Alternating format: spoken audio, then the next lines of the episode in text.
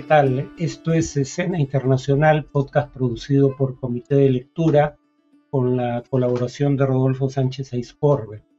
La primera noticia de hoy es que la Conferencia del Agua de la ONU eh, señaló el riesgo inminente de una crisis mundial de ese recurso.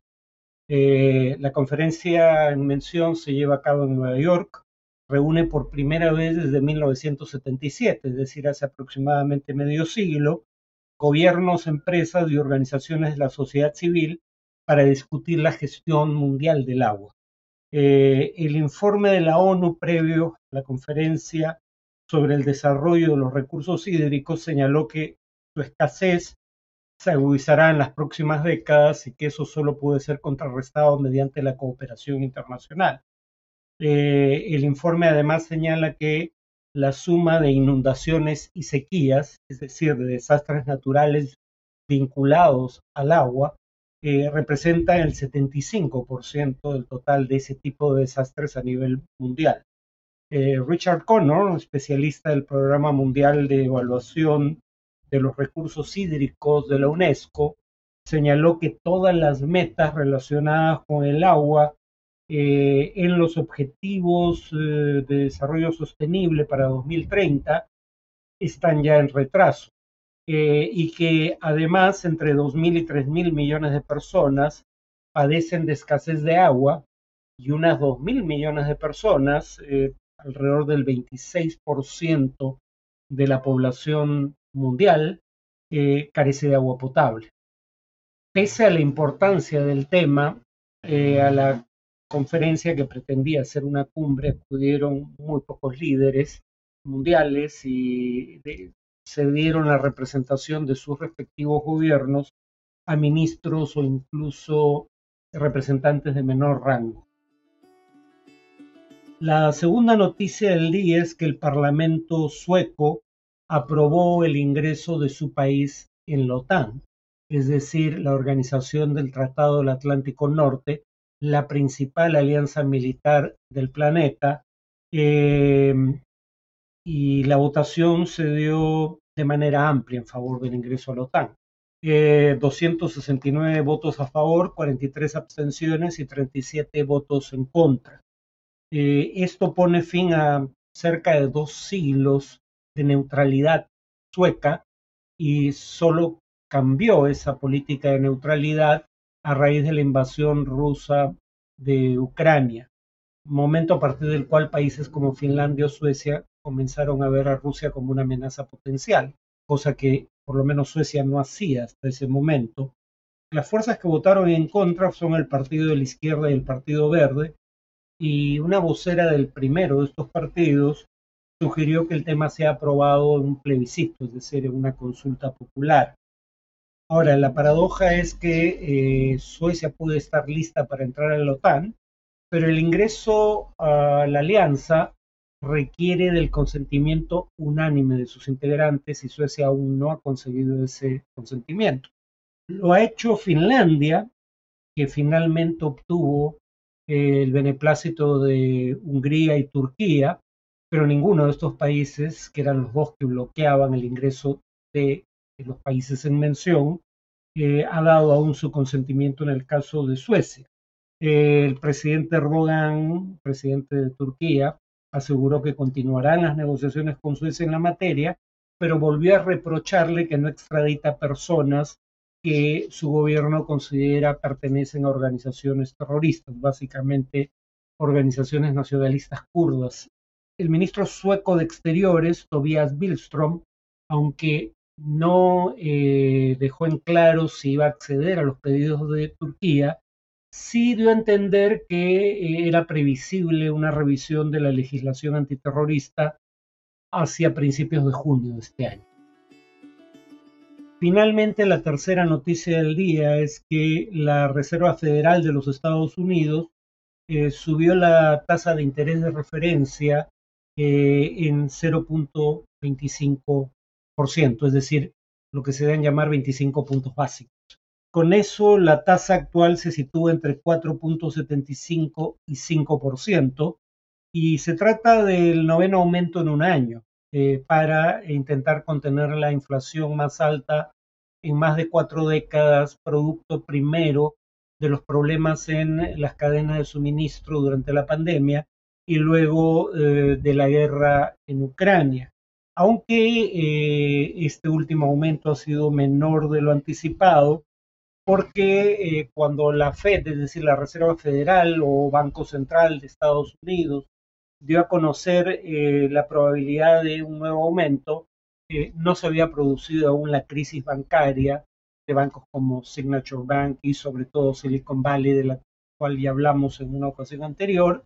Y si bien la inflación sigue por encima de eh, la meta del 2% que se traza la Reserva Federal, está en 6% en a febrero, digamos, considerada de manera interanual, y aunque, repito, es la más baja desde septiembre de 2021, sin embargo, está muy por encima de la meta. El problema es que seguir subiendo las tasas para contener la inflación en este contexto de crisis financiera, o por lo menos de riesgo de una crisis financiera, más allá del caso de los tres bancos que quebraron, es que, claro, el aumento de los tipos de interés parece haber sido uno de los factores tras la crisis, porque eh, redujo el valor de sus activos, en tanto parte de su capital estaba invertido en bonos, sobre todo bonos del tesoro, que eh, con tasas más altas eh, perdieron valor. Y en tanto, ante una corrida bancaria, bancos como el Silicon Valley Bank tuvieron que vender estos bonos, los vendieron, repito, a un valor menor al nominal, eh, perdiendo dinero en el proceso.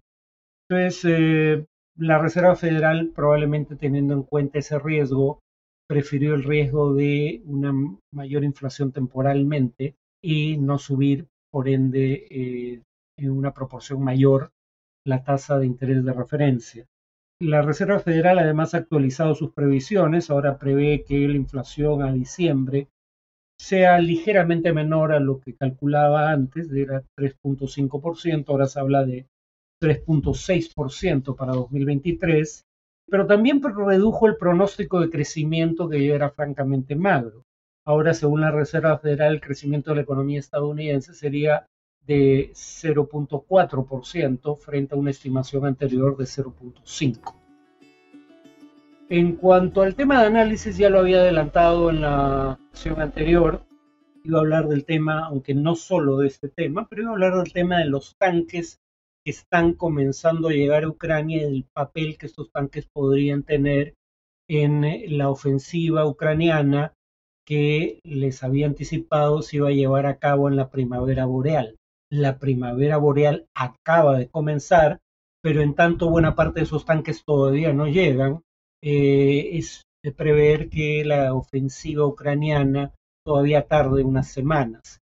No sería obviamente ahora en marzo, tal vez ni siquiera en abril, sino hacia mayo de este año. En cuanto a los tanques, al inicio de la guerra, sobre todo por la gran cantidad de tanques que perdía Rusia en los combates, se habló de que este era un tipo de armamento que se había vuelto obsoleto. Y claro, si uno piensa en tanques que eh, deambulan por separado en el frente de combate, sí, los tanques son sumamente vulnerables. Pero hay que tener en cuenta dos cosas. En primer lugar, los tanques no deambulan por sí solos o por separado en los frentes de combate.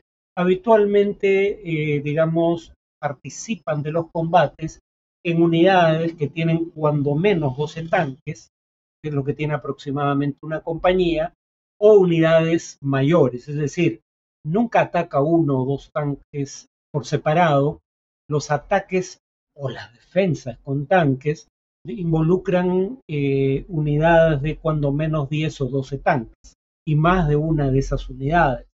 Además, nunca hay tal cosa como un ataque únicamente con tanques.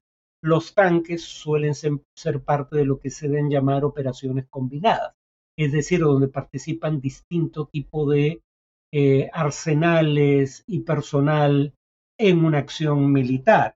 Por ejemplo, además de que los tanques participan en combate en unidades de 10 a 12 o más tanques, participan protegidos y a su vez protegen a la infantería, que puede o no estar mecanizada, a la artillería, que más bien trata de despejar el camino en previsión de su avance, o también la defensa antiaérea, que protege a los tanques de ataques con drones o con aviación. Entonces, repito, los tanques ni van solos, ni van únicamente en unidades compuestas por tanques, sino en operaciones combinadas. Y los tanques siguen eh, proveyendo eh, las ventajas que siempre representó su uso. Básicamente lo que algunos van a llamar un 3 en 1. Los tanques proveen a la vez de artillería, blindaje y movilidad. ¿no? Hay piezas de artillería que no son particularmente móviles, cada vez menos, pero las hay todavía. Eh, las piezas de artillería no suelen estar protegidas por un blindaje, como si es el caso en los tanques. Eh, y repito, los tanques tienen cañones, luego entonces son en sí mismas piezas de artillería. Claro, alguien podría preguntarse, pero la previsión es que Ucrania en el mejor de los casos recibiría hasta 300 tanques. Rusia, pese a que ha perdido alrededor de 1.500 blindados, la mayoría de ellos tanques, todavía tiene unos 3.000, aunque relativamente anticuados parte de ellos, y tiene algunos miles más en depósito, modelos antiguos que podrían ser puestos en funcionamiento en caso de necesidad. Entonces, ¿por qué suponer que 300 tanques vayan a hacer una gran diferencia? Bueno, primero porque no solo eh, está recibiendo tanques el ejército ucraniano, va a recibir otro tipo de armamento, como mencionaré en un minuto, eh, sino además porque los tanques que va a recibir son tecnológicamente bastante más avanzados que la mayoría de los tanques con los que cuenta Rusia. Por ejemplo, son tanques que permiten identificar un blanco a mayor distancia de aquella a la que puede identificar un blanco un tanque ruso promedio. Entonces, pueden atacar un tanque ruso mucho antes de que el tanque ruso detecte la presencia de un tanque ucraniano de fabricación occidental.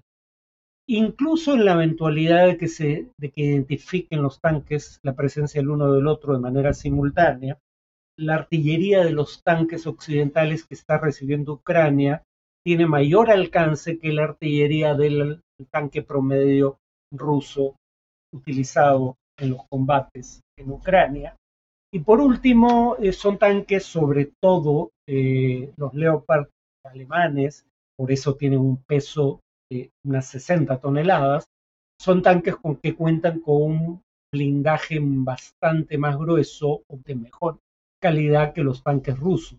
Y en ese sentido tienen mayor protección frente a bazucas o en general ataques contra esos tanques por parte de fuerzas rusas.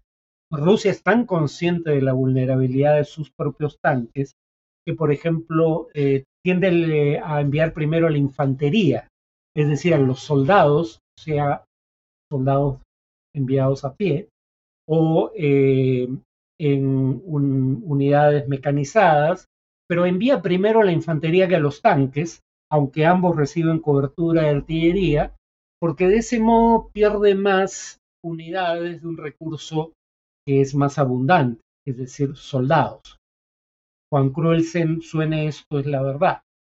el ejército ruso prefiere perder soldados que perder tanques, porque tiene bastantes más soldados disponibles para desplegar en frente de combate que Ucrania y ha perdido una proporción muy grande del total de sus tanques. Luego entonces intenta proteger mejor esos tanques y no son la primera línea en avances de las fuerzas rusas por esa vulnerabilidad. Además de tanques, Ucrania va a recibir eh, municiones. Ucrania venía usando o disparando unos 7.000 proyectiles, eh, balas de cañón, digamos, ese tipo de proyectiles, 6.000 aproximadamente por día en meses recientes. Rusia ha llegado a disparar 20.000 por día. Entonces, Ucrania está en una situación de desventaja, pero ambos están empezando a tener problemas, digamos, de carencia de municiones, porque no pueden producir municiones a la misma velocidad a la que estas son disparadas. y entonces cada vez tienen menos. Pero Ucrania acaba de recibir dos buenas noticias. En primer lugar, la Unión Europea con fondos propios va a hacer compras conjuntas, o por lo menos una parte de los países miembros, compras conjuntas de eh, piezas de municiones, eh, tanto para sus propios arsenales como para Ucrania, la que entregarían en el transcurso del año eh, alrededor de un millón de municiones. Estados Unidos también ha aprobado el envío de municiones a Ucrania por un total de 350 millones de dólares. Ahora, se habla, dada la visita reciente de Xi Jinping a Moscú, de la posibilidad de que China entregue armas a Rusia. Yo tiendo a creer que esto es altamente improbable, salvo en el escenario también altamente improbable de que eh, las fuerzas rusas estén a punto de, sufrir un colapso sistémico en los frentes de combate, porque claro, Rusia es el principal aliado de China eh, frente a lo que consideran una amenaza común de Occidente en el plano militar, por no mencionar eh, el riesgo de aplicación de sanciones que están aplicados contra ambos países por parte de potencias occidentales. Pero al mismo tiempo, China tiene como socios comerciales fundamentales Estados Unidos y la Unión Europea, que en conjunto o por separado son mucho más importantes como socios comerciales que Rusia. Entonces, China también tiene un interés en evitar sanciones secundarias por parte de las potencias occidentales o sanciones en general, ¿no? Entonces, por ejemplo, entregar drones es algo que China probablemente no haría, porque en la eventualidad de que un dron de fabricación china sea derribado por eh, fuerzas ucranianas eh, y tengan acceso al mismo o a sus restos, eh, podrían identificar el origen.